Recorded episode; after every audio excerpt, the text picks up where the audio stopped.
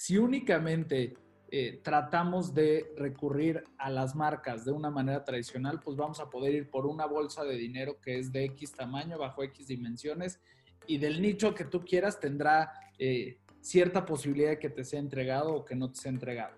En el momento en el que empiezas a armar una estrategia de diversificación como la que nosotros hemos hecho, pues eh, tienes un riesgo mucho menor ante momentos críticos. Entonces, si por un lado tienes esta, este núcleo publicitario interesante. Digo que además dentro del núcleo publicitario nosotros siento que hemos innovado en muchos formatos y en muchos elementos y en qué si vendemos, qué no vendemos, cómo lo vendemos y cuándo lo vendemos. Por otro lado, hicimos esta, esta entrada en eventos y experiencias de otro tipo que si bien se ha visto en algunas cosas mermada este año, en otras no, nos permitió también solidificar y tener una presencia distinta y generar otra fuente de ingreso. Como hemos venido operando ya desde hace mucho tiempo, ha sido con una modalidad en donde una semana de cada trimestre la dedicamos a planear y a ser más ágiles. Entonces, nos juntamos cabezas y subcabezas de las diferentes áreas y lo que hacemos es literal un tallereo de cómo vemos o qué vimos en el último trimestre, qué vemos para el siguiente trimestre, en qué cosas fuimos lo suficientemente ágiles y en cuáles no. Y lo que hemos ido trabajando es en cómo dejar un espacio libre en el día de todas las personas para que puedan sacar adelante estos proyectos y estas iniciativas independientes. En cada una de nuestras marcas se trata distinto, pero es algo que tenemos vivo hasta en el equipo comercial. Mientras los medios se obsesionan por cambiar de estrategia para dejar de depender de la publicidad, en Capital Digital planean seguir consolidando su portafolio de marcas de contenido, que combinan la venta de branded content con servicios creativos para marcas, venta de productos propios y organización de eventos. Capital Digital asegura no tener medios, sino marcas de contenido. En su portafolio están nombres tan poderosos como Pictoline, Sopitas, 10, Chilango y De Memoria, la marca más joven del grupo. En los planes de Capital Digital se encuentra la internacionalización de Chilango, que fue frenada por la pandemia, la experimentación en TikTok a través de Economicats y la consolidación de Pictolab, plataforma con la que pretenden compartir el know-how de Pictoline con empresas que quieran desarrollar contenido. Es Jack Hades, SVP de Operaciones, Marketing y Producto de Capital Digital. Yo soy Mauricio Cabrera y este es The Coffee, episodio 31, segunda temporada. Comenzamos.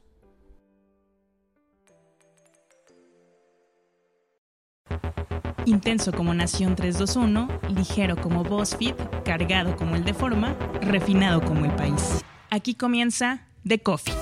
Grandes historias para grandes storytellers. Un podcast con el sabor de Storybaker por Mauricio Cabrera. The Coffee con Jack Hades, SVP de Marketing, Operaciones y Producto de Capital Digital. Jack, muchas gracias por estar aquí. Y yo te quiero pedir para toda la audiencia que seguramente conoce una a una las marcas, pero no necesariamente en su conjunto, no necesariamente bajo el paraguas Capital Digital, que le expliques a esta gente qué es Capital Digital y cuáles son las marcas que la componen. Feliz de la vida, pues de entrada muchísimas gracias Mauricio, Maca, contento de estar contigo y con toda tu audiencia. Y bueno, en Capital Digital realmente hemos agrupado a lo largo de los años tanto por medios que hemos desarrollado de manera propia como otros que hemos adquirido, pues una base bastante fuerte de, marcas con las cuales tratamos de impactar en este mundo de la comunicación, ¿no? Básicamente, te diría que eh, sin tratar de ponerle especial peso a una u otro, arrancaría con Pictoline. Ahí te diría que somos el, medio con un formato innovador o más, eh, eh, digamos, más distintivo que ha logrado generar el mayor engagement en redes sociales de Latinoamérica. Eh, y bueno, ahí, ¿qué te diría? Pues queremos seguir expandiendo nuestro alcance y queremos que todas las personas que hablan español nos conozcan y convivan con nuestro contenido y con cómo hemos, eh, de alguna manera, logrado simplificar o traducir lo que sucede en el día a día en, estas pequeñas eh, bacons, que es como nosotros le llamamos a lo que publicamos en cada, en cada ocasión. Otra de las marcas que tenemos en el grupo es Sopitas. O sea, aquí básicamente es la marca que te habla de manera cercana sobre los principales acontecimientos del mundo, con un especial enfoque en música, eventos masivos y deportes, pero pues todo te lo cuenta como si fuera un cuate, ¿no? Como alguien cercano y no necesariamente como este periodista más rígido tradicional. Y ahí te diría que el trayecto en el que nos encontramos, pues es esta separación de la persona y del medio con, con Sopitas o con Francisco Alanís, porque la verdad es que el, equipo que trabaja en Sopitas es mucho más grande y mucho más completo, como ya sé que les han compartido eh, a lo largo de otros podcasts contigo. La tercera marca de nuestro portafolio es Chilango, y pues es creo que una marca referente de la Ciudad de México.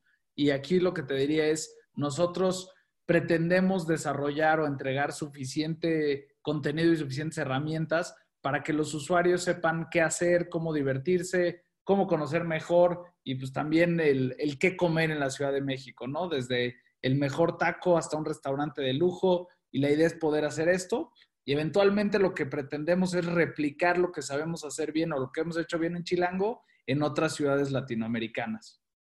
La cuarta marca de nuestro portafolio es 1.0. Esta marca nació con el moto o con esta base de decir que la tecnología no es complicada, depende de quién te la explique. Y hemos transitado a lo largo de los últimos años de un nicho muy clavado muy geek a todos los que disfrutan de un estilo de vida digital, ¿no? Eh, que a través de todas las herramientas que tenemos en nuestras manos, smartwatches, este, ya las, las pesas, vaya, la cantidad de cosas que están conectadas y que podemos automatizar o que podemos sistematizar, pues están, están a la mano. Y pretendemos aquí tratar de que la gente le saque el mayor jugo posible a todos los gadgets que compra. Después está de memoria, que esta es eh, nuestra marca más joven en el área de medios. Todavía no cumple ni dos años. Esta, pues básicamente la lanzamos cuando fue la toma, el, el el primer día de gobierno de Andrés Manuel López Obrador. Y lo que hicimos previo fue digitalizar miles de periódicos de todas las casas editoriales, todas bueno, básicamente todo lo que es del siglo pasado más el principio de este siglo. Y lo que hacemos es tratar de traer recortes de periódicos, eh, pedazos de audio históricos y traerlos al presente a partir de lo que está pasando de manera coyuntural. Y lo que tratamos ahí pues, es mostrar, por un lado, toda la evolución que pueden tener las cosas y otras que siguen siendo iguales o estancadas como era en el pasado, ¿no? Pretendemos eh, mostrar algunos elementos duros para que no se repitan, pero por otro lado también tratar de jugar con cómo era el antes y cómo es el presente y cómo se vislumbra el futuro. Y finalmente, te platicaría que tenemos una marca que se llama Capital Digital Art y pues es con la que pretendemos capitalizar todo el know-how que hemos tenido a lo largo de los años haciendo contenidos en los nichos que te platiqué anteriormente y pues le vendemos esta creación de contenido a marcas que ya sabemos que, que, todas están ávidas en convertirse en medios también o por lo menos tratan de comunicarse en muchos casos como si fueran medios a través de redes sociales y otros formatos. El caso de Pictoline es un caso muy particular. Como tú dices, habla de la especificidad, es básicamente un producto que es cierto que ha ido evolucionando con ciertos videos, con stories y demás, pero qué tan sencillo o qué tan complejo es, por un lado, tener una máquina de hacer interacciones como ninguna prácticamente en la región, pero por el otro lado, tan acotada en términos de producto y también en términos de cantidad de publicaciones que tú puedes realizar de materiales de este tipo. ¿Cuál ha sido el aprendizaje, el desafío y este ajuste que ustedes han ido haciendo con el tiempo para entender cómo comercializar Pictoline? Pues yo te diría que lo hemos atacado desde lo editorial y desde lo comercial de maneras eh, distintas, pero que convergen de muy buena forma, ¿no? Eh, lo que hemos logrado en este, en este escenario, para mi gusto más claro que el agua, es que es, es, es que se lleve a cabo de manera correcta el, poder decir que menos es más, ¿no? Mientras menos publicaciones hagamos sin quedarnos en una, ¿no? Porque obviamente es, es, la mínima expresión, pero mientras menos comerciales tengamos que hacer y mientras más certeros seamos en qué publicamos y cuándo lo publicamos, tenemos una probabilidad de éxito mayor tanto en lo editorial como en lo comercial. Entonces, te diría que desde la óptica de, de quien piensa en una fábrica, pues definitivamente quieres llevarla al límite y quieres tratar de que todo sea comercializable y que todo pueda eh, de alguna manera traerte el fruto del trabajo que, pues, pues, que conlleva, ¿no? Sin embargo, la realidad es que hemos podido entender de buena manera esto y lo que sí hemos tratado de hacer, eh, Mauricio, es encontrar opciones a través de algunos de estos formatos que platicabas, ¿no? Algunos son formatos más largos, otros más cortos, otros ligados a plataformas específicas como las stories. Y entonces hemos podido abrir el abanico de, productos a los clientes que también así eh, pueden aprovechar las bondades de la plataforma que les presentamos, ¿no? El, el bacon sirve para ciertas cosas y para otras no. Una story puede servir para algunas cosas y otras no. Y bueno, como eso lo hemos ido desarrollando a lo largo del tiempo, además de que aprovechamos todo el conocimiento que tenemos en Pictoline en específico para tratarlo de llevar en algunos otros puntos que podremos platicar más adelante a otras marcas. Sí, de hecho yo te quería preguntar, el tema de Pictoline, sé que ustedes han tenido toda la intención de aprovechar las capacidades que tienen en materia de storytelling visual, en materia de explainers visuales, explainers gráficos, si así lo queremos entender, que incluso han desarrollado la Bienal de Ilustración, que han tenido proyectos. ¿En qué fase se encuentra esta idea de pues, convertirse en una especie de agencia, por llamarlo de alguna manera, que permite trasladar el dato o las historias a conceptos muy compartos que además son viralizables. Esto platicando de lo que han hecho con clientes, de lo que han hecho con gobiernos, en fin, de todas las alianzas que hayan podido construir en el camino. Lo que te contaría, Maca, es que básicamente ahorita estamos eh, en, esta pandemia desarrollamos algo que le estamos llamando justo el PictoLab. Y básicamente es eh, donde nos estamos acercando a algunas marcas para poderles brindar este acercamiento desde una óptica distinta ante las problemáticas que ellos nos plantean y a partir de ahí tratar de desarrollar soluciones específicas que puedan o no tener relación con nuestra marca. En muchos casos, pues trataremos de que exista eh, cierta comunión, pero dependiendo de la problemática que nos están planteando los clientes, les estamos trayendo soluciones de agencia que algunas de ellas van relacionadas, como te digo, a Pictoline o al, al ojo distinto que utilizamos en Pictoline y otras no tanto, que son las que estamos tratando más bien de llevarnos al área de art, que es la que te platicaba hace unos momentos. Pero específicamente en Pictoline, ahorita lo que se está cocinando más nuevo en esa línea es Pictolab, aunque no pretendemos convertirnos en una agencia como tal, definitivamente. O sea, no es la ruta trazada para Pictoline.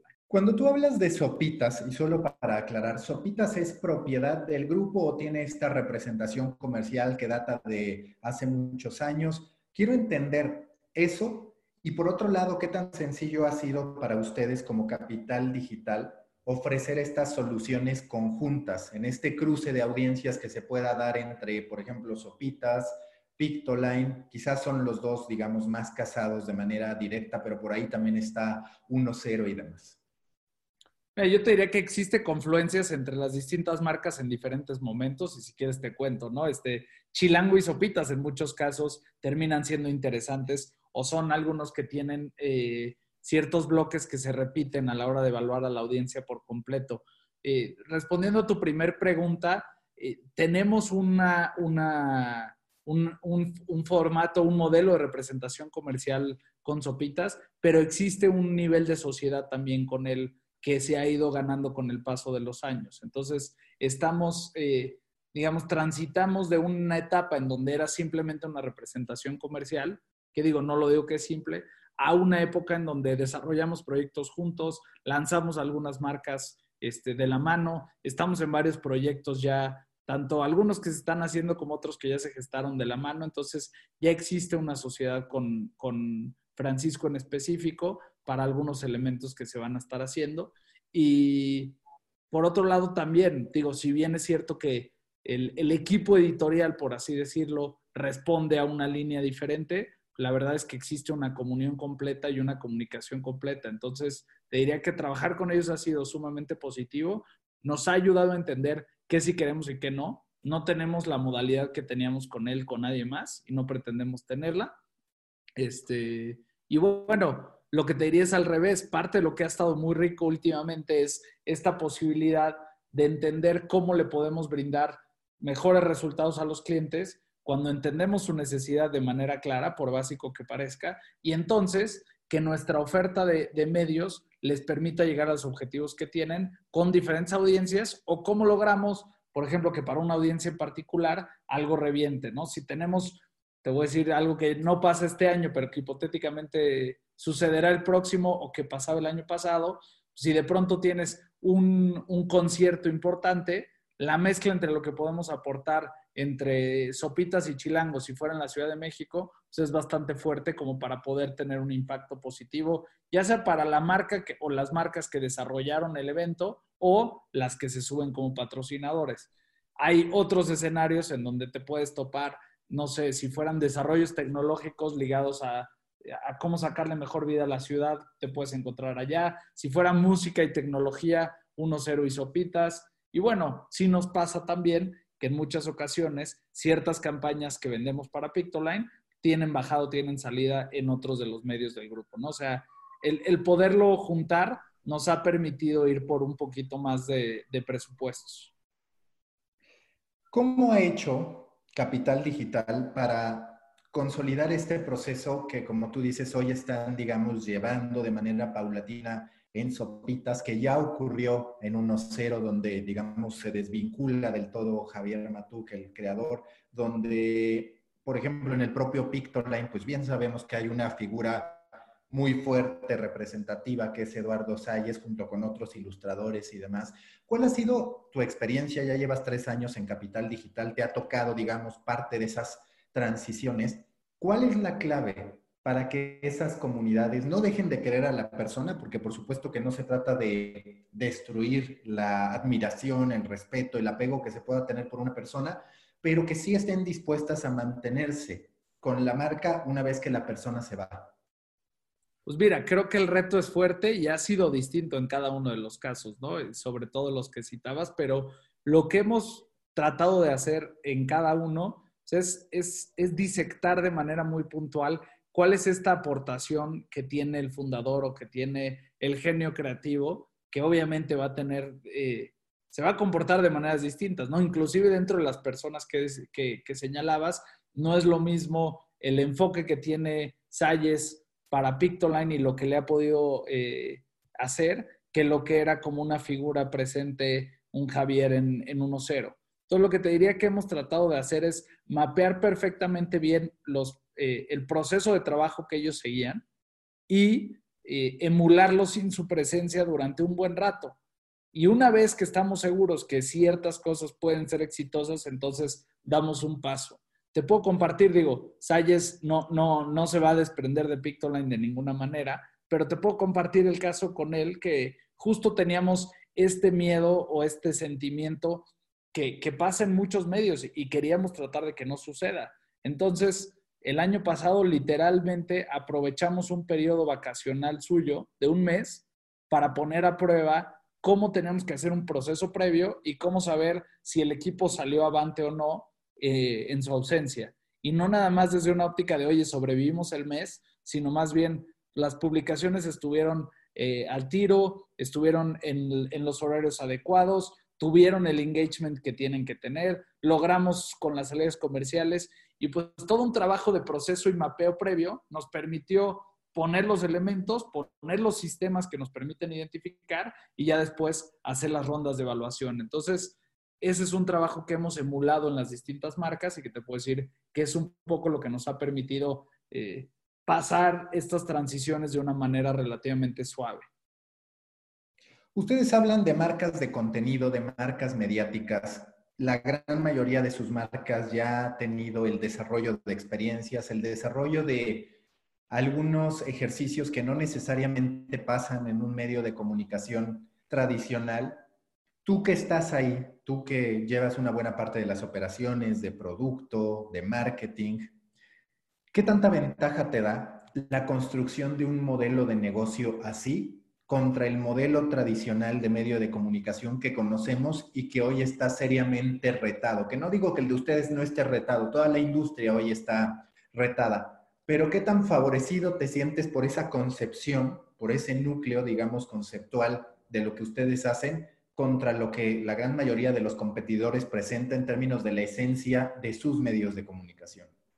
Yo te diría que muy favorecido, Mauricio, pero ha tenido que ver con esta conceptualización básica de que si únicamente eh, tratamos de recurrir a las marcas de una manera tradicional, pues vamos a poder ir por una bolsa de dinero que es de X tamaño, bajo X dimensiones, y del nicho que tú quieras tendrá eh, cierta posibilidad de que te sea entregado o que no te sea entregado. En el momento en el que empiezas a armar una estrategia de diversificación como la que nosotros hemos hecho, pues eh, tienes un riesgo mucho menor ante momentos críticos. Entonces, si por un lado tienes este núcleo publicitario interesante, digo que además dentro del núcleo publicitario nosotros siento que hemos innovado en muchos formatos y en muchos elementos y en qué si vendemos, qué no vendemos, cómo lo vendemos y cuándo lo vendemos. Por otro lado, hicimos esta, esta entrada en eventos y experiencias de otro tipo, que si bien se ha visto en algunas cosas mermada este año, en otras no, nos permitió también solidificar y tener una presencia distinta y generar otra fuente de ingreso. Por otro lado, capitalizamos, como bien te dije, ya desde hace un par de años, este conocimiento que tenemos de, escritura y de temas particulares y lo estamos convirtiendo en ingresos desde la óptica white label, que eso pelea más, por así decirlo, con el budget, si tú quieres, que le dan eh, las marcas a las agencias creativas o al desarrollador de contenido que la bolsa publicitaria per se. Y luego, pues nos vamos a todo lo que hemos tratado de hacer en las distintas marcas, que también es generar ingresos de parte de los consumidores finales, ¿no? De parte del usuario que nos lee o del usuario que consume nuestro contenido. Entonces, eso también nos ha permitido hacer cosas interesantes porque de repente nos encontramos hace, hace un par de meses una tendencia en Chilango respecto al cuidado de, de las plantas y los huertos en la ciudad y pues rápidamente la capitalizamos y la convertimos en algo que obviamente no paga como pagaba una parte publicitaria, pero esta agilidad nos permite captar ciertos recursos que de otra manera no captaríamos. Creo que eh, tú conoces, pero algunos otros eh, no. Hemos desarrollado muchos productos, tanto con Chilango como con Pictoline, que son vendidos eh, de manera digital o de manera directa. Pueden ser físicos o digitales, pero los vendemos a través de distintas plataformas y eso también nos permite tener menos fluctuación en, los ingresos mensuales, ¿no? No vivimos del último Q como muchos medios viven. Y creo que eso sí, te diría que, eh, como bien dices, creo que no, no es, vaya, no es que sea algo que era natural de los medios en los que estamos, simplemente ha sido la estrategia y la visión que hemos tenido para evitar que los bandazos sean tan grandes y estar tan cargados o tan recargados en una industria o en un sector en un momento específico. Ya hablaste de una de las activaciones, de uno de los ejercicios con Chilango, que fue el tema de huertos, jardinería y demás. Hay otro que me resultó bastante interesante, que lo vi primero como usuario, que después pude escuchar la experiencia que tuviste en el reciente evento en que nos encontramos en Social Bakers. Y te quiero preguntar, ¿cuál fue la experiencia de esta plataforma que desarrollaron Llévele, Llévele? Pues mira, esa, eh, lo que te platicaría es que el origen de la, plataforma tuvo que ver con este sentimiento de, de, pues, te diría que es una mezcla entre impotencia de lo que estaba ocurriendo por la pandemia, por otro lado, lo que estábamos escuchando de muchos de los, pues eh, como sabes, los restaurantes son algunos de los clientes más importantes en el rango de clientes pequeños o medianos de Chilango y nos contaban las dificultades que estaban pasando con las plataformas, ¿no? O sea, de repente uno pensaría que se sube a Uber o se sube a Didi o a cualquiera o al mismo Rappi y que las condiciones son muy favorables para, para la empresa y depende mucho de cómo hagas tu modelo para que tú como restaurantero puedas salir adelante entregando con ellos, ¿no? Porque el porcentaje que cobran, yo no digo que sea injusto o justo, simplemente es alto y el margen para muchos estaba volviendo inoperable. Además de que en muchos casos tienes eh, negocios un poco más pequeños, no nada más restauranteros, sino de otros tipos, pues que se veían eh, atados de mano o se sentían atados de mano ante la, ante la circunstancia. Todo lo que tratamos de hacer pues, fue abrir una plataforma pequeña en la que se pudieran registrar y que los usuarios a través de una revisión cercana de tres, bueno, una revisión radial a tres kilómetros de su ubicación, pudieran tener un acceso inmediato a servicios muy similares a los que quizás te encontrarías entre una mezcla de lo que sería Google con geolocalización y lo que pueden permitirte estas plataformas. Fue una intermediación, por así decirlo, entre personas eh, y, estos negocios locales. Y la realidad es que ahí sí no pretendemos o no pretendíamos y no lo hemos hecho ganar de esa intermediación, ¿no? Ha sido más bien el poderlos juntar, el que tengan una oportunidad distinta. Y pues te diría que el tener esa sensibilidad o ese olfato sí nos permitió rentabilizar el proyecto desde otro lado, porque a la hora de la hora resulta que estos negocios que a veces no son tan digitales siguen siendo atractivos para algunas marcas o para algunos negocios y pudimos capitalizarlo de manera puntual de otra forma, aunque no estuvo conceptuado, eh, conceptualmente así desde, desde su origen, Mauricio. ¿Qué ha tenido que ocurrir en el armado de capital digital para que agilicen su capacidad de reacción? Ya mencionaste el tema de los huertos y jardinería. Es algo que si tú hubieras dejado pasar semanas, pues se hubiera terminado muriendo antes de que ustedes pudieran lanzar esta plataforma, digamos, para que los restauranteros pudieran dar de alta su establecimiento, incorporar sus datos, no era un desarrollo muy complejo, pero hemos de reconocer que muchas veces los medios de comunicación están imposibilitados no de hacer ese desarrollo, sino de hacer prácticamente cualquier otro, por mínimo que sea. ¿Cuál ha sido el aprendizaje o cuál ha sido el proceso de construcción que ustedes han tenido y cómo manejan a ese equipo para que atienda las prioridades y diga, sabes qué, ahorita el insight que me está estallando es una oportunidad para Chilango, pero quizás en una semana sea para Pictoline y demás. Pues ahí te diría que el secreto número uno tiene que ver con la gente. Estamos en, industrias y en negocios que dependen de la gente y te puedo decir que hemos hecho en, en todos los casos, digo, obviamente se sufre, pero creo que hemos juntado gente que sobre todo o entre muchas otras virtudes tiene esta capacidad de reacción y de propuesta rápida y, y, pues a fin de cuentas también tenemos un director general del grupo que empuja mucho y que premia mucho el poder ser ágiles y el poder traer cosas a la mesa y poderlas echar a andar.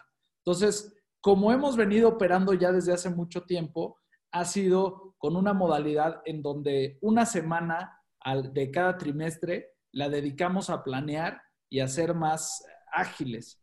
Entonces, nos juntamos cabezas y subcabezas de las diferentes áreas y lo que hacemos es literal un tallereo de cómo vemos o qué vimos en el último trimestre, qué vemos para el siguiente trimestre, en qué cosas fuimos lo suficientemente ágiles y en cuáles no. Y lo que hemos ido trabajando es en cómo dejar un espacio libre en el día de todas las personas para que puedan sacar adelante estos proyectos y estas iniciativas independientes. En cada una de nuestras marcas se trata distinto, pero es algo que tenemos vivo hasta en el equipo comercial. O sea, te diría que eh, te voy a poner uno de los ejemplos que teníamos puntualmente eh, o presente era cuánto tiempo estábamos perdiendo entre la recepción de un brief del cliente y la entrega de regreso de un producto o una propuesta.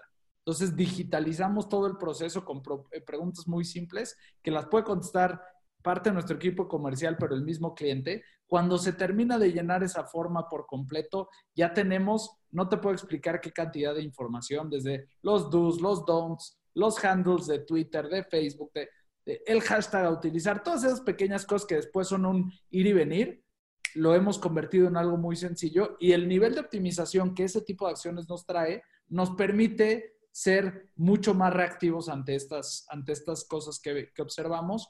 Y bueno, te diría que es también este, este enfoque y este olfato constante, pero yo te diría, creo que el, tema número uno es este, esta búsqueda constante porque la gente que, que forma parte del equipo tenga esta hambre, no es un hambre de crecer, es un hambre de crear.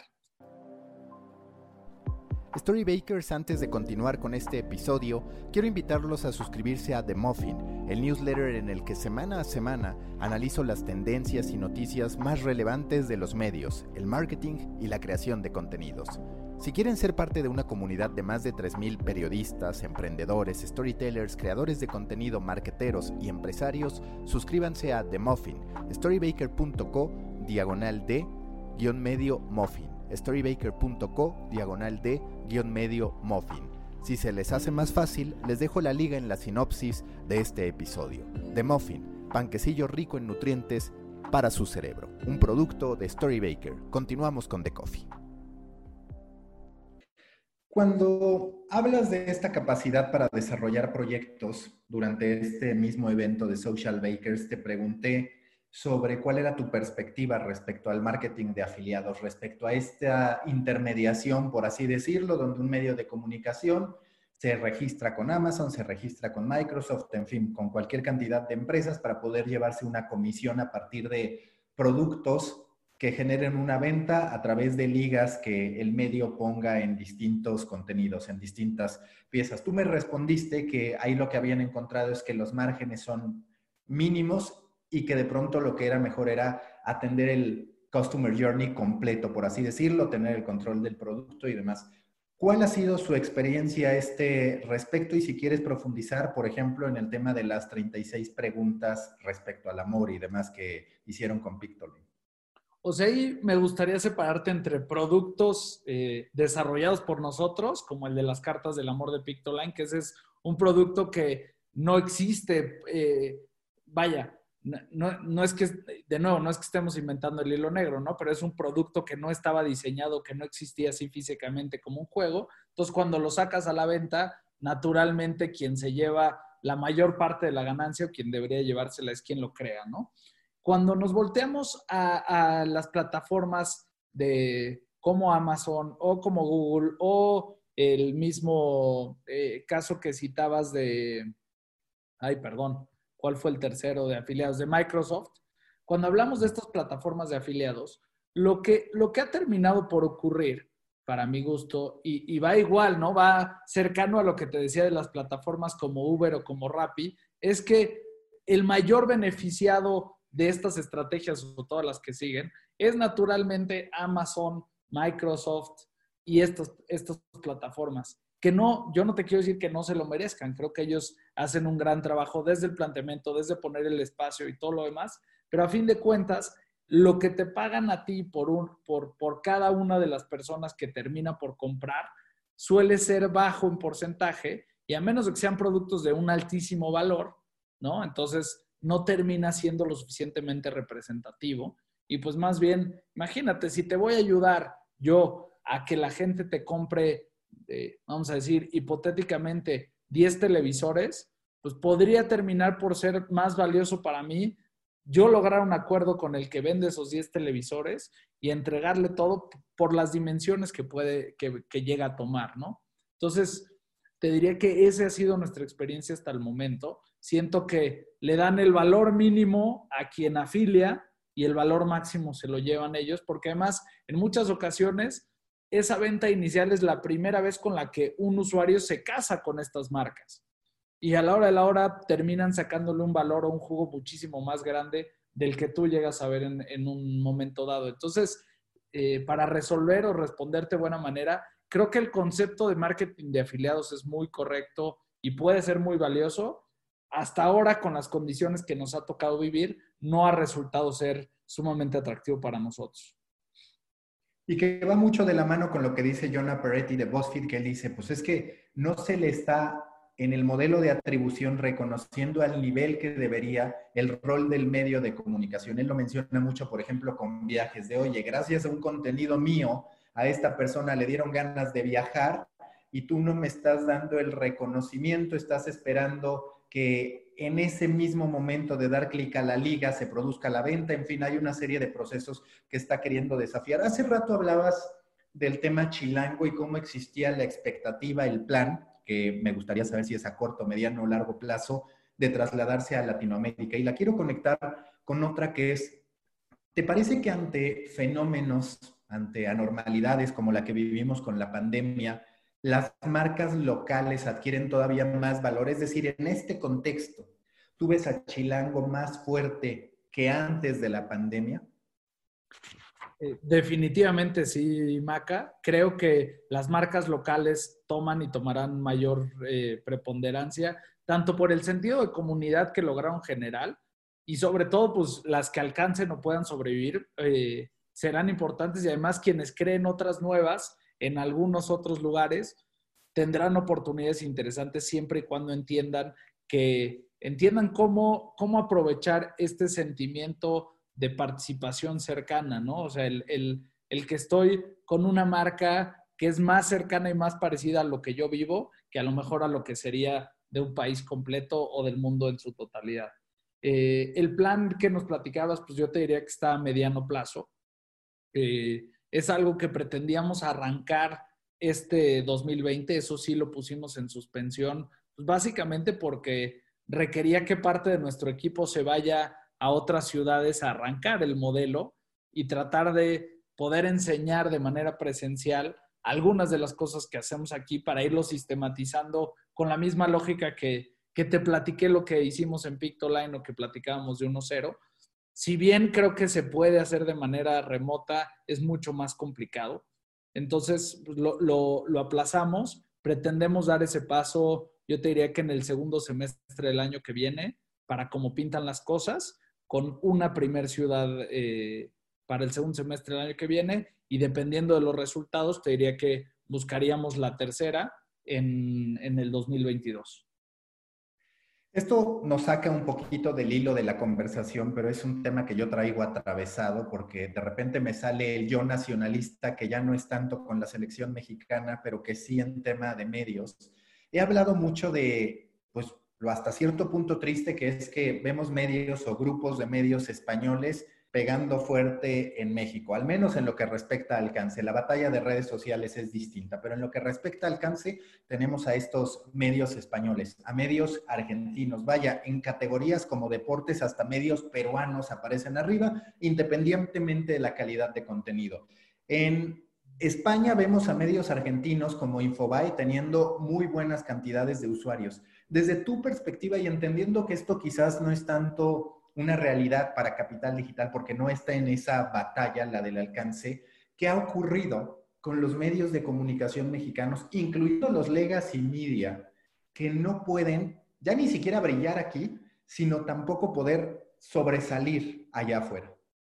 Yo creo que el mayor problema que han tenido o que tienen tanto los medios eh, de legacy, como dices, como muchas de las marcas o de los grupos mediáticos de México, es que el enfoque que tienen de manera muy específica es en crecer en nuestro país porque el mercado en el país es lo suficientemente grande e interesante.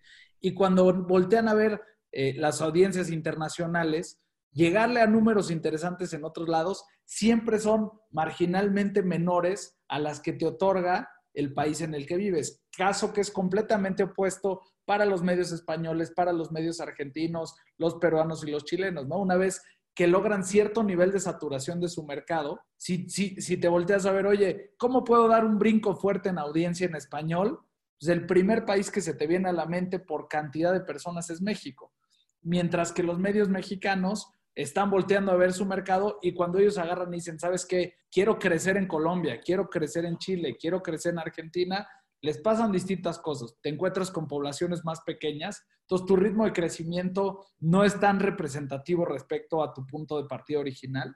Para ellos ha sido sumamente atractivo tratar de captar el mercado mexicano porque sacan un rendimiento tanto en audiencia como en, como en lana mucho más grande que el que quizás observan de manera inmediata los mexicanos cuando ven otros países. Pero para por ejemplo, con el caso Chilango, ya lo platicabas también con Pictoline, si hay un interés por expandirse. Nosotros no pensamos como estas empresas que te platiqué. Para nosotros ha sido fundamental. Yo te diría, Pictoline nació eh, con una mentalidad, con una ideología latinoamericana. Si bien en ocasiones hablamos de cosas particulares de, algunos países, no, no hablamos de lo que está en la agenda mexicana. Hablamos de lo que está en la agenda latinoamericana, siempre hablamos de temas en español, inclusive tratamos de utilizar en la medida de lo posible palabras eh, que quieran decir lo mismo eh, para los diferentes países o procuramos cuidarlo porque está pensado desde esa óptica. Tenemos una audiencia grande en Chile y en Colombia principalmente y siempre en ese caso en particular nació así. El de Chilango es distinto, ¿no? Porque es una marca adquirida que además pues, habla de un gentilicio, de una ciudad en específica, pero nosotros pensamos que ese modelo de, de negocio y esa manera de abordar el tema puede ser replicable en otros países y nosotros sí queremos llevar esa bandera a otros lados y pretendemos ejecutarla. ¿Cuál es el proyecto? ¿En qué momento se encuentra de memoria? Tú bien lo dijiste, es la marca más nueva del grupo. a cualquier usuario, cuando menos a cualquiera al que le interese la información, lo palomea porque dice, pues este es un ejercicio valioso, curioso también, informativo.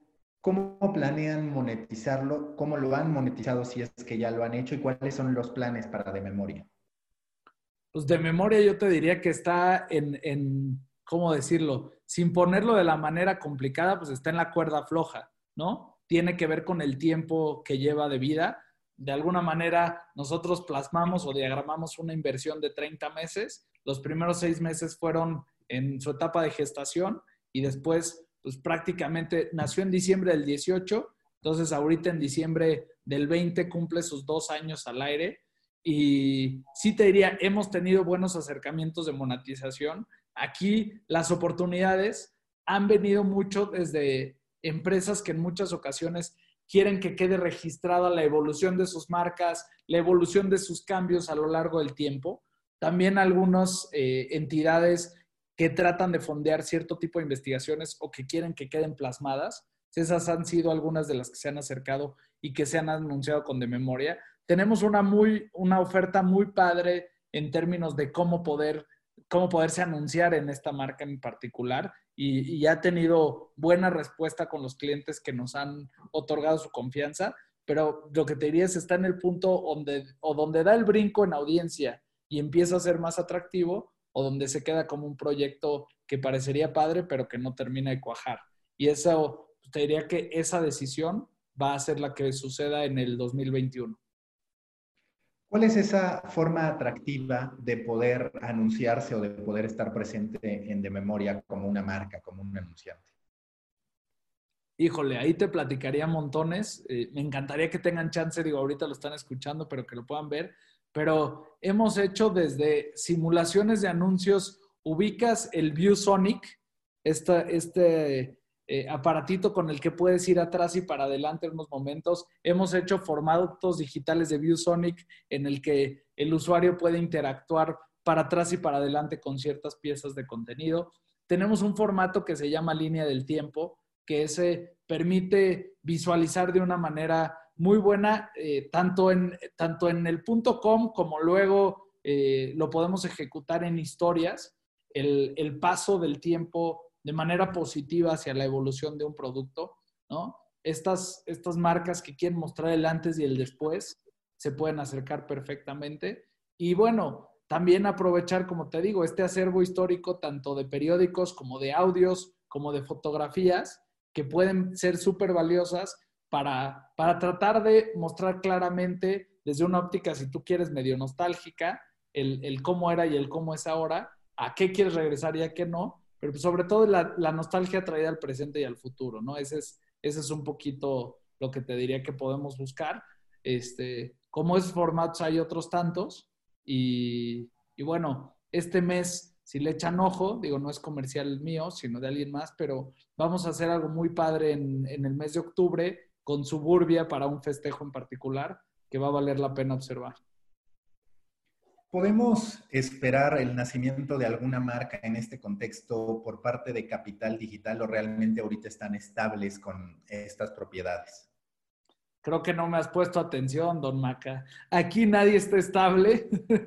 estamos en un reto eh, mayor. De hecho, estamos sembrando una marca nueva.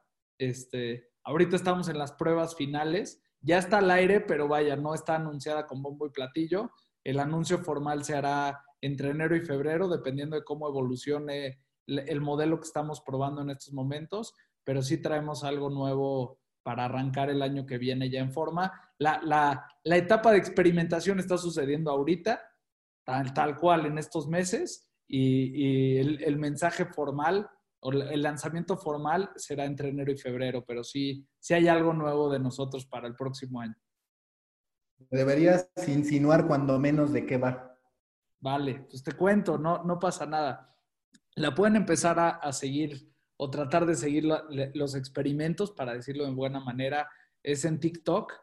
Es una marca que se llama Economic Ads y básicamente eh, lo que pretendemos hacer con esta marca nueva es eh, explicar todo lo que puede pasar en el mundo económico, pero no desde la óptica financiera eh, elevada, sino en, los términos más simples posibles, en donde todo lo que ocurre en, el, eh, vaya, con cómo sacarle más jugo a tu cartera, con cómo una noticia internacional puede impactar o no eh, la bolsa, qué es o qué implica tener más de un trabajo. Vaya, la premisa con la que desarrollamos Economicats tiene que ver con que no importa cuánto ganes, el dinero nunca es suficiente.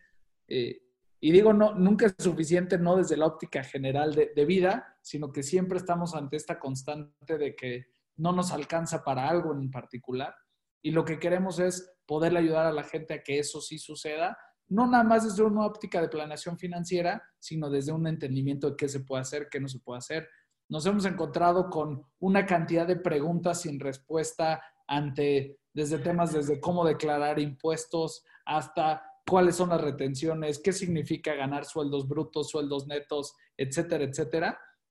Y lo que sí es, pues, eh, no es algo que tú me digas, oye, pues no se ha visto, quizás eh, por ahí el, el, caso de pequeño cerdo capitalista viene a la mente, pero ese no es el enfoque que trae el proyecto. Entonces te diría, vale la pena que le echen un ojito en TikTok, se llama Economicats. Y bueno, parte del tema es que eh, que no sorprenda, pero hemos encontrado que los gatos tienen una amplia capacidad de ser virales y, lo vamos a tratar de aprovechar.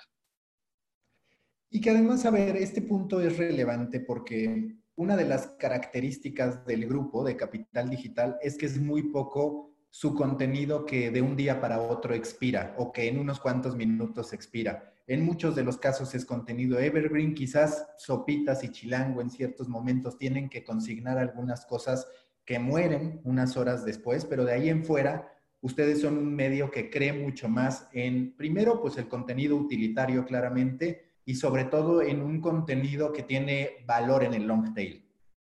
Sí, creo que una parte es eh, el el que se entienda y se vea claramente que estamos al día y que podemos reportar una noticia cuando es necesario, pero sí, en general, la, una parte importante o la mayor parte de los contenidos que buscamos generar tienen la intención de poder pasar la prueba del tiempo, al menos durante ciertos meses o cierto periodo del año, o quizás algunos sí con una longevidad muchísimo mayor, ¿no? Eh, depende de manera muy puntual si es algo que está ocurriendo en el instante o no, pero en general tratamos de darle ese formato y eso es parte de lo que vamos a tratar de eh, enfatizar en este caso también. Mismo tema, ¿no? Si existe algo coyuntural súper interesante, traeremos de traerlo, trataremos de bajarlo, pero eh, desde, una, desde un formato y con una solución final o una, un storytelling que te pueda dirigir a otros lados con el paso del tiempo. Oye, cuando Hablas de estos procesos comerciales, de cómo generaste una especie de formulario, por llamarlo de alguna manera, para que hubiera un llenado de las preguntas y respuestas frecuentes. En tu perspectiva, a partir de tu experiencia de cómo han ido construyendo su área comercial, su vínculo con editorial y demás, ¿cómo tiene que comportarse, cómo tiene que estructurarse un departamento comercial de empresas como las que ustedes llevan? Pues yo te diría que la clave, entre otras muchas cosas, pero creo que la clave tiene que ver con eh, un enfoque de consultor más que de vendedor, ¿no? Tratamos y procuramos de gran manera que nuestro equipo comercial entienda, por un lado, los productos que tenemos, pero que se dedique a entender las necesidades o las dificultades puntuales o cómo le vamos a poder ayudar al cliente y que se involucre en el proceso tanto de recepción de la información como de la creación comercial, como de la entrega posterior y en este ir y venir de pláticas que busque ir enriqueciendo cada vez más y fortaleciendo el vínculo que tiene con el cliente, ¿no? Nosotros tratamos de no tener ventas de una sola vez. Hemos procurado crear relaciones y lazos grandes con, con los clientes en donde justo vamos tratando de crecer su inversión a partir de que crece el éxito que van teniendo las campañas que publican con nosotros y radica en gran medida con este sentimiento de consultores que le hemos procurado dar al equipo comercial, en donde pues nos hemos quitado un poco este tabú de que el que vende, vende y ya después se lo avienta alguien más. La realidad es que buscamos no tener meseros, buscamos tener eh, personas que puedan tomar la orden, pero que le puedan agregar sabor, que puedan explicarle perfectamente al chef cómo lo tiene que cocinar, cómo lo quiere el cliente y que cuando salen de la cocina lo puedan revisar antes de que el cliente lo pruebe, ¿no? Por así decirlo. Ese es un poquito el perfil que hemos tratado o de buscar o de desarrollar dentro de nuestro equipo comercial. Y parte de lo que te diría es que pretendemos que comercial, marca o desarrollo de producto y editorial tengan una comunión y que, y que trabajen juntos. Este tema de que son, ya sabes, como de estos legacy media en donde eh, la parte impresa está o la parte periodística está de un lado y la parte comercial de otra y no se hablan y no se tocan y no se ven, la rompimos hace muchísimo tiempo y pretendemos y procuramos que los equipos trabajen muy, muy de la mano.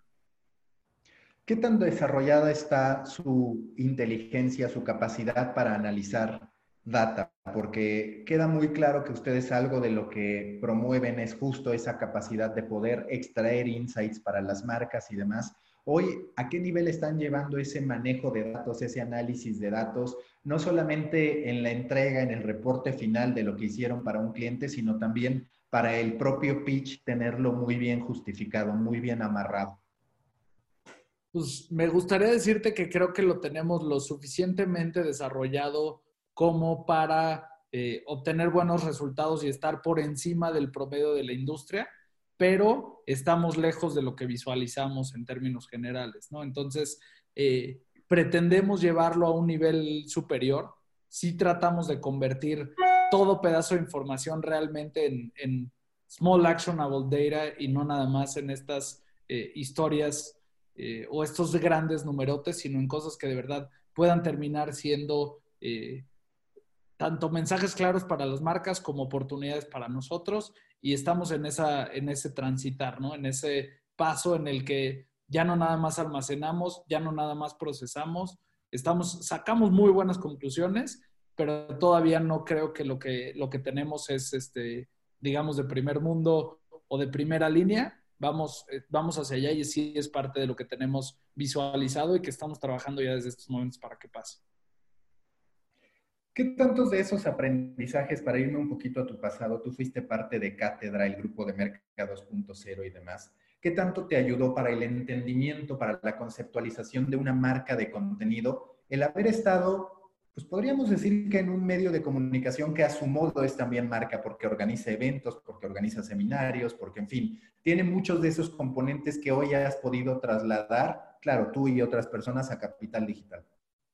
Pues yo creo que me ayudó muchísimo, o sea, te diría, creo que eh, el pasado y la trayectoria que tuve ahí, todo lo que pude aprender y también tuve oportunidad de desarrollar, pues definitivamente son cosas que te llevas contigo algunas las aprendes y las modificas a la realidad en la que estás y lo cruzas con los aprendizajes y los conocimientos de la gente con la que hoy en día trabajas, ¿no? Entonces, creo que eh, justo como bien señalas, este entendimiento o esta empresa eh, cátedra que tiene medios, pero que también tiene áreas de capacitación, pero que también de repente tenía una agencia, este entendimiento de que se le puede brindar servicios eh, a diferentes clientes o que hay otras maneras de sacar más dinero del nicho, definitivamente es algo aprendido y que también está aquí, pero puedo decirte que era parte también de la filosofía que ya buscaban eh, generar en el grupo, inclusive antes de mi adición. Un caso muy particular pues, es el almanaque de Pictoline, ¿no? Es un producto que desde hace cinco años se produce en diciembre, que recopila todos los bacons del año y que es un esfuerzo por generar ingresos desde la parte de usuarios y no necesariamente desde la parte de los anunciantes. Entonces, creo que es de alguna manera plasmar estos aprendizajes y poderlos ejecutar de buena manera, sí, ante nichos distintos, ¿no? En el, en el, en el grupo anterior a los que atendíamos era a todos los mercadólogos desde otra óptica y aquí son parte de nuestros clientes, pero únicamente o quizás únicamente en la parte de amplificación a través de nuestros medios. Más allá de productos independientes de este tipo de esfuerzos ya muy bien identificados, ¿tú percibes que Capital Digital empezará en su momento a generar más esquemas de cobro al usuario para poder monetizar? Eh, definitivamente vamos a explorar otras avenidas y otras maneras de generar eh, utilidad o de generar venta a través de los usuarios pero no lo vemos desde, desde una óptica hoy en día, digamos, de suscripción al contenido per se, porque pensamos que esa modalidad, por lo menos en lo que hemos observado en México, en Latinoamérica, no necesariamente tiene el, alcance posible y pierdes mucho de esta, de esta gran fuerza que tiene la amplificación eh, en términos mediáticos, ¿no? Y cómo sí puedes aparecer en todos lados y cómo puedes realmente tener un valor aportado a partir de la información que, en muchos casos está presente, ¿no? Y la, la, realidad es que lo diferente es cómo lo presentamos. Entonces, te diría que no tenemos un proyecto de suscripción como tal a contenido cerrado, pero otra de las áreas que, que tenemos y que, digo, creo que tocaste, está la Bienal de Ilustración. La Bienal de Ilustración, por ejemplo, en este 2020 es la segunda edición. Nos tocó desarrollarla de manera digital, dado lo que ocurrió, y los miembros del jurado, que son gente de primerísimo nivel, que digo, hubiéramos querido poderlos tener aquí en esta ocasión, que no será el caso como lo tuvimos en la primer bienal, pero todos darán conferencias eh, a lo largo de, de, unas sesiones que tenemos programadas para fin de año y esas conferencias sí las pretendemos cobrar, tanto porque ellos nos cobran a nosotros como por el valor que pensamos que estas actividades tienen para los usuarios. Entonces, sí pretendemos explorar más avenidas de cómo generar ingresos. Las suscripciones las vemos como una posibilidad, pero siempre y cuando haya algo de utilidad mayor que la información para que pueda suceder. Entiendo que depende de cada uno de los medios de comunicación independientemente de sus sinergias e intersecciones, pero en términos porcentuales, ¿cuál es la proporción de sus distintas fuentes de ingresos? Yo que sé, entre productos, entre eventos, entre branded content, en fin, todas las avenidas que tengan. Te voy a dar la cifra del 2019, si te parece bien. Eh, realmente todo lo que es eh, publicidad en distintos formatos representó el 78% de nuestros ingresos. Luego, el 11% fue white label content o todos los servicios que damos como agencia para marcas, pero que no necesariamente son publicados en nuestros medios. El 7% fue eventos y experiencias y finalmente el 4% habían sido productos o, estas áreas de venta al público directo. Eso fue el cierre de 2019. Con gusto, si me invitas otro cafecito empezando el año, te cuento cómo cerramos los datos de este, de este 2020. A lo largo de tu experiencia recta final de The Coffee, ¿qué campaña o qué ejercicio tú dijiste, esta la va a romper, le tuviste mucha fe? Puede ser campaña o lo que tú quieras dentro de Capital Digital, una estrategia que hayan desarrollado que le tenías mucha fe y no terminó funcionando. Ay, ay, ay, una que le tenía mucha fe y no terminó funcionando. Mira, eh, hay dos casos que te voy a platicar eh, ya como cierre y creo que uno de plano no, no funcionó y la otra está, está a medias, ¿no? Por así decirlo. Pero creo que una que no funcionó, a la que yo le tenía mucha fe, era una especie de, un concepto de torneos que estábamos generando cuando empezó la pandemia respecto a eh, cosas que extrañamos o cosas que quisiéramos hacer los chilangos. Y pues la idea, por decirte una cosa, era mezclar una cantidad de platillos eh, en, una, en una llave como de evento deportivo y que a través de los votos de la gente pues, se decidiera cuál es el platillo ganador y eso lo trasladamos a lugares a los que queremos ir, a lugares que no conocemos, a, muchas distintas cosas, ¿no? Fueron cuatro este, actividades o llaves que, que hicimos y la verdad es que desde la óptica de audiencia jaló increíble, la participación era tremenda. Teníamos cerca de 10 mil participaciones por cada uno de los eventos que hicimos, pero a la hora ni logramos la comercialización, o sea, porque a fin de cuentas fue en un momento en donde la mayoría de las marcas estaban paradas y, y nos costó trabajo, ¿no? Y por otro lado, pretendíamos, la verdad, con un tiempo más corto, o sea, asumíamos a lo mejor que el tema pandémico iba a durar menos, entonces, toda la gente que votaba o que participaba por algo,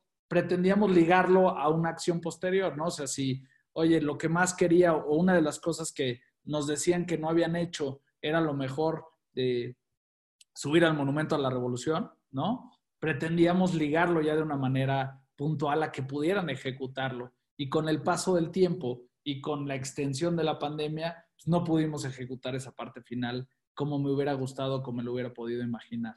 Eh, esa es una, ¿no? Y el otro proyecto que, nos pasó algo similar pues, es que desde el año pasado teníamos la, intención de hacer un evento multitudinario en el tema de gaming eh, a través de los esfuerzos que estamos haciendo con, con 1.0.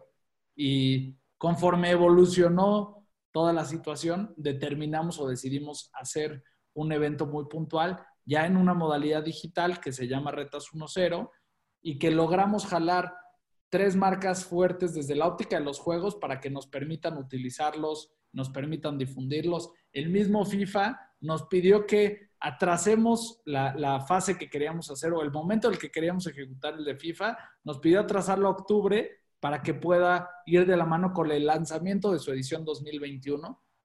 Eh, las cifras de la gente conectada son bestiales. De repente hemos tenido a más de un millón de personas viendo los videos que están publicando las finales o los elementos de los torneos. Y sin embargo, el, digamos que el, apetito o el espacio de las de los marcas anunciantes no fue lo suficientemente grande como para los números que hemos entregado.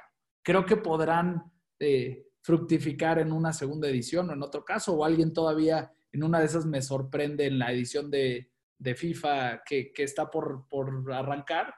Si bien tuvimos un gran patrocinador, no logramos las, cifras para las cuales le hemos metido la cantidad de trabajo que que ha requerido. Si tuvieras que recomendar un libro, un documental, vaya, lo que tú quieras que te haya ayudado en tu trayectoria, ¿cuál sería? Pues mira, te diría que en términos de marketing, eh, quien más me marcó en términos generales fue Malcolm Gladwell. Y te diría que arranqué con The Tipping Point, pero si te sigues con Blink, también tiene cosas eh, súper interesantes.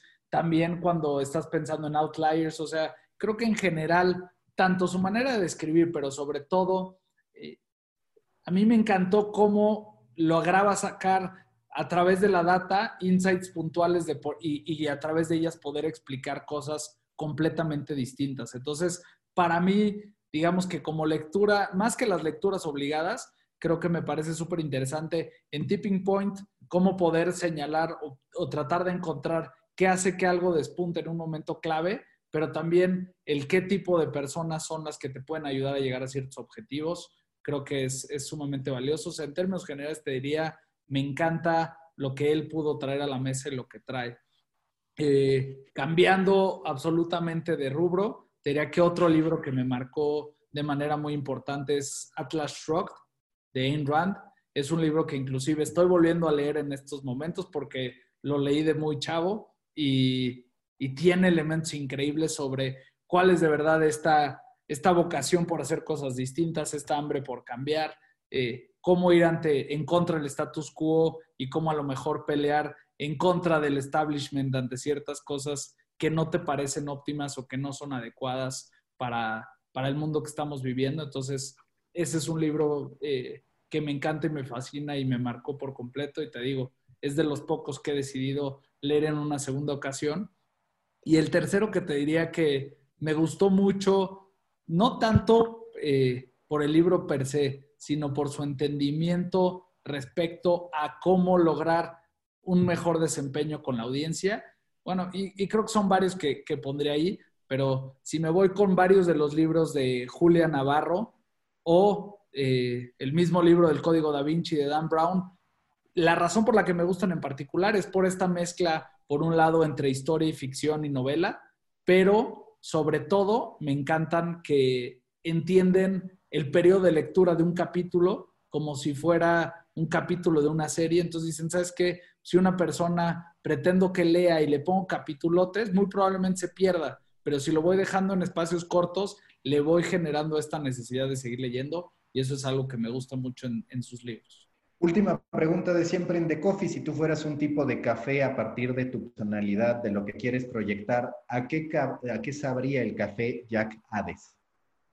Híjole, el café Yacades es un cafecito turco, Maca.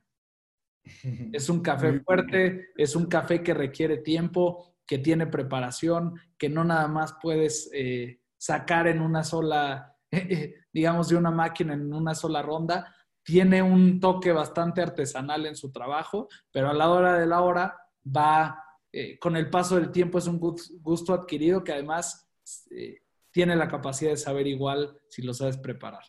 Jack, muchas gracias. Gracias a ti y un placer acompañarlos en este espacio. Busca la próxima semana un nuevo episodio cargado de emprendimiento, endulzado con grandes historias y narrado por grandes storytellers. Suscríbete a The Coffee, un podcast de storytellers para storytellers, un producto de Storybaker por Mauricio Cabrera.